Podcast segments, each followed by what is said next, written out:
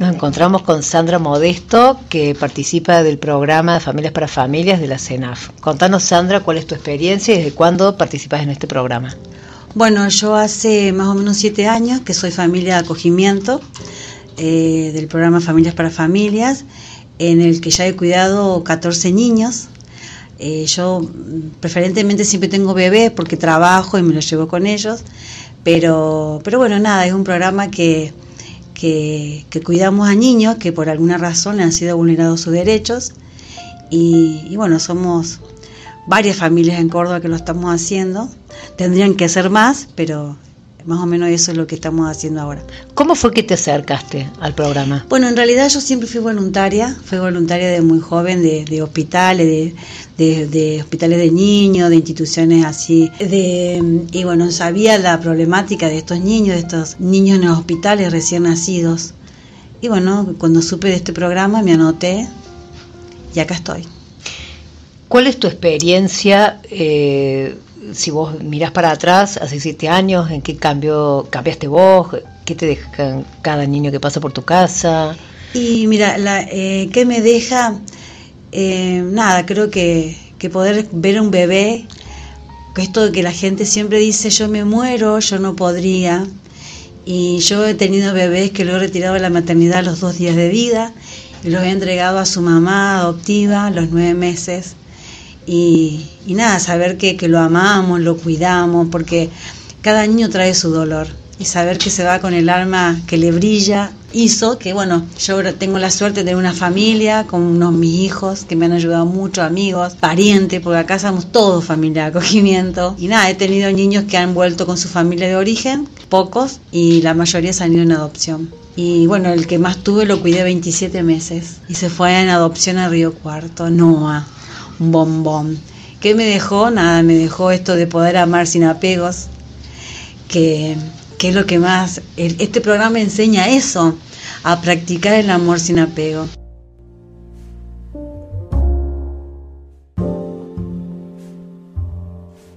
Contanos qué significa el amor sin apegos.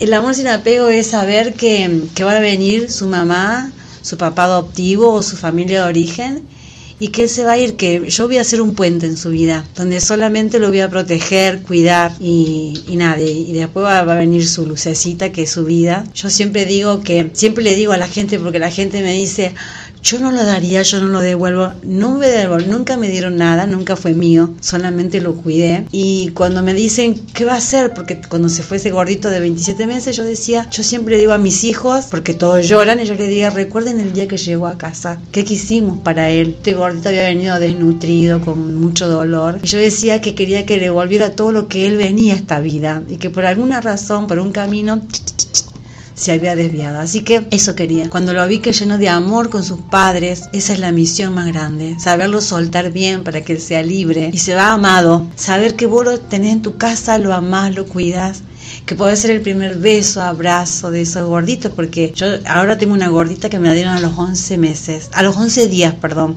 ahora tiene 3 meses y medio. Si supiera lo que le brilla el corazón, su sonrisa, se despierta la mañana confiando en mí. Y eso me hace a mí decir, ella confió, ella se dejó cuidar por mí. Y nada, yo en honor a eso, es más, te digo que siempre le hablamos, de chiquitito le decimos que ya va a venir su mamá, su papá. Obviamente que uno lo quería como un hijo, porque ella es una bebé recién nacido que necesita todos los cuidados y el amor, pero, pero los he visto irse en paz, los he visto que, eh, con sus derechos bien puestos, respetados, amados.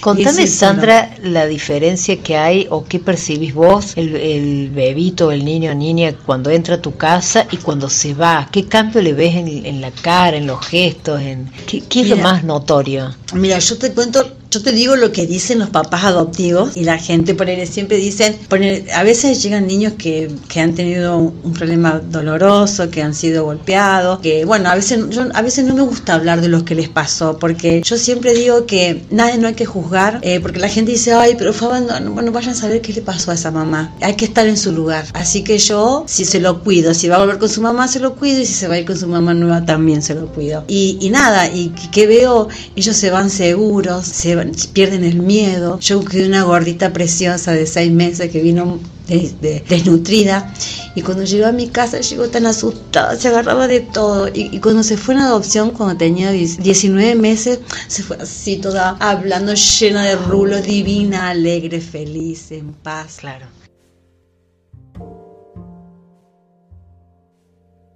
¿Cómo se organiza la familia para recibir a un bebé o niño o niña? Y en realidad, mira, cuando te avisan, mm, yo hace varios años que cuido, empezamos a ver qué edad tiene, que bueno, ya le preparamos su, su practicuna, eh, nos organizamos en cuanto los bebés recién nacidos se levantan a la noche, toman la leche, así que yo tengo una hija Julia que no, una noche cada una. A la, los primeros tiempos yo sola, porque como, como son chiquititos me siento más segura, pero después nos levantamos una vez cada una a las 4 de la mañana a dar la leche, que eso dura poquito, dura dos meses, no dura mucho que nos levantamos. Y después nada, nos organizamos en cuanto que ya tenemos todo, eh, nos vamos a trabajar, siempre nos, ahora yo me la llevo hasta gorda, pero ha, habido otros momentos que se quedaba mi hija, mi hija venía a la facultad, que estudia maestra jardinera, y se iba a la otra a trabajar, y así. Siempre, siempre nos organizamos, mi hijo varón también me lo traía, me lo llevaba, y lo bueno de, esta, de esto que, que quiero decirte, que, que está bueno que la gente sepa que este programa está abierto para todas las personas, para todos, para nosotros tenemos familias de acogimiento de mujeres solas, parejas igualitarias, hombres solos. Y entonces esto está abierto para todo, todo el mundo puede hacerlo, toda la persona que solamente tiene que mirar a un niño, porque no se trata solamente de lo que sentimos, se trata de mirarlo. Y cuando lo miras te das cuenta que te necesita y, lo y tienes que actuar.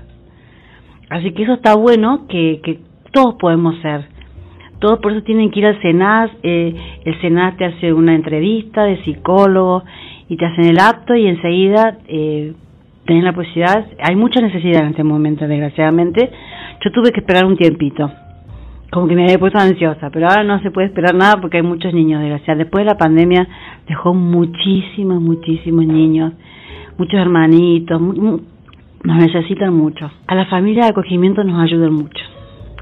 Yo tengo mucha experiencia porque he sido voluntaria, he sido abrazadora en la, en la NEO y conozco mucho a los médicos y, nos ayudan mucho, nos, nos hacen, nos facilitan las cosas porque eh, yo te cuento esta gordita que tengo, ella nació en la vía pública. Entonces no han firmado todavía su, su certificado de nacimiento. Entonces mi gordita no tiene DNI. Y en este momento, la gordita esta, obviamente yo gracias a Dios trabajo, yo siempre digo que Dios proveerá, que no hay ni, toda la familia hemos pagado sacar las cosas de donde sea para este gordito. Y, y bueno, y somos los médicos te atienden bien, pero en este momento eh, es como que hay mucha burocracia en algunas cosas, pero los médicos nos atienden muy bien de todos lados, en el hospital de niños, yo tengo que el doctor mm, Volati en Carlos Paz, hay gente buena.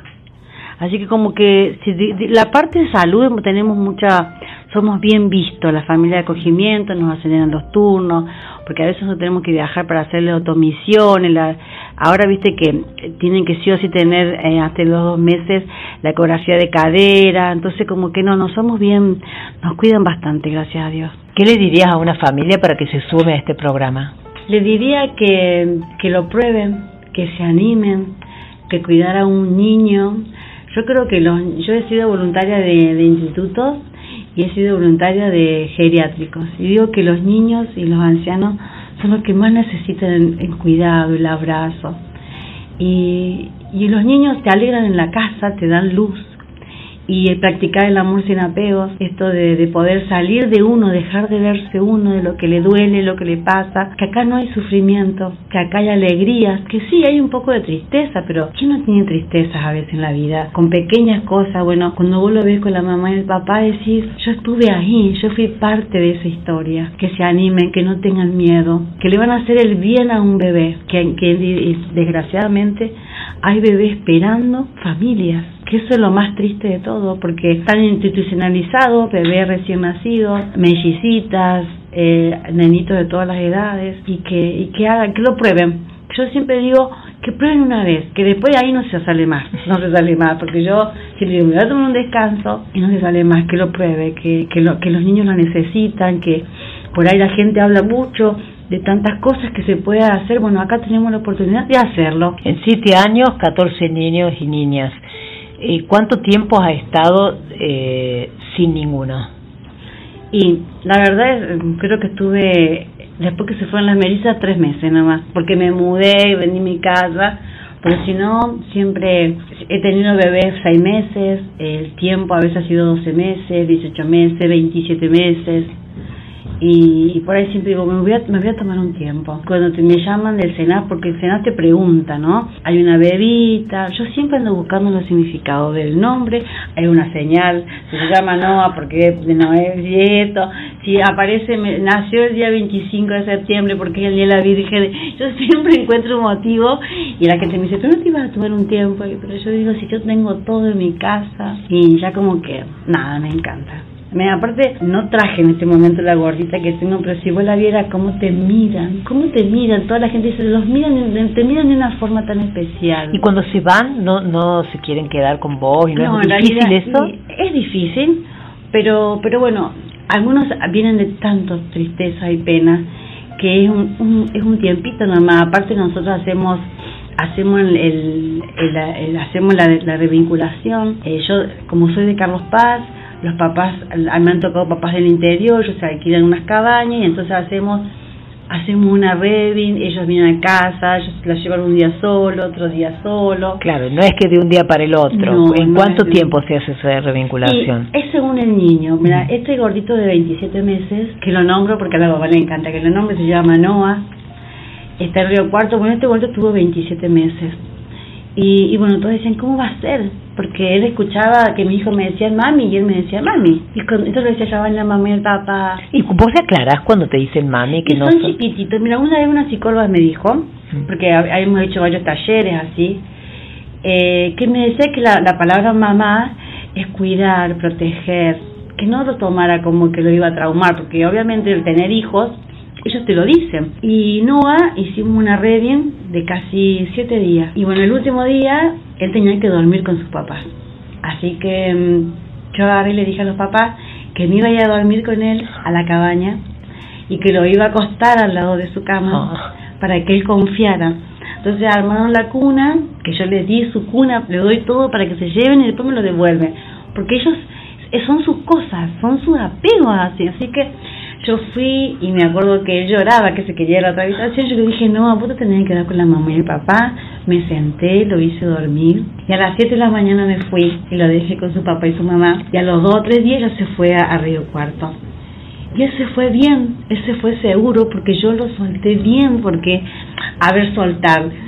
Le, le di el espacio a su mamá, a su papá, para que, para que pudieran vincularse y nada tomamos un tiempito, después fuimos a su cumpleaños. Obviamente cuando él te escucha la voz, me huele, te huelen ellos. Cada vez, ahora vi hace poquito me crucé en la panadería acá de la Gloria, en el cerro, uno de los bebés que cuidé. Cuando me escuchó la voz, se vino y me olía el pelo, me encantaba, un tierno. Ese fue con su tío y su tía. Ellos te reconocen siempre, siempre. Yo ayer fue mi cumpleaños y me mandaban audio. Y yo le mando video a Noah o sea, dice la mamá que salta, que lo escucha, que canta. Claro, ha sido algo bueno que le ha pasado en su vida. Que está alegre. Tal vez lo primero bueno. Claro, entonces tiene un recuerdo tan bueno. Y bueno, aparte nosotros somos toda la familia, porque yo somos mucha, muchas familias, tendré que, no sé si cuántas familias habrá, habría como 300 la otra vez, todas así ponemos el alma, la vida, porque yo te estoy contando la parte más hermosa, que es cuidar un niño sano pero hay muchas familias que cuidan niños discapacitados, niños que tienen que ser operados del corazón. Y esos, yo digo, lo mío no es nada, lo mío es fácil. Esas familias son las, también las guerreras. Y a veces eh, el Senado no tiene todo lo que una familia necesite, porque ellos tampoco tienen la posibilidad, a veces, la apertura para que nosotros ponemos el alma, la vida. Yo tengo una hermana que, que cuidó una gordita que su mamá la había abortado a los cinco meses de gestación y ella guerrera sobrevivió. Cuando tenía seis meses la tuvieron que operar de y poner una valvulita. Ella está perfecta, era adoptada, sanita, una preciosura. Y sabía el dolor de mi hermana, esperarla afuera, que saliera el cirujano, toda la familia, entonces como que hay una contención de tanta... Esto de, de cuidar desde el amor abre puertas hacia tantas cosas, decir, y bueno, los médicos la ayudaron muchísimo, el, la enfermera estuvo internada, como que toda la papacharon, como que a veces se hace, se hace fácil porque la gente es muy solidaria con eso. Qué hermoso. Bueno,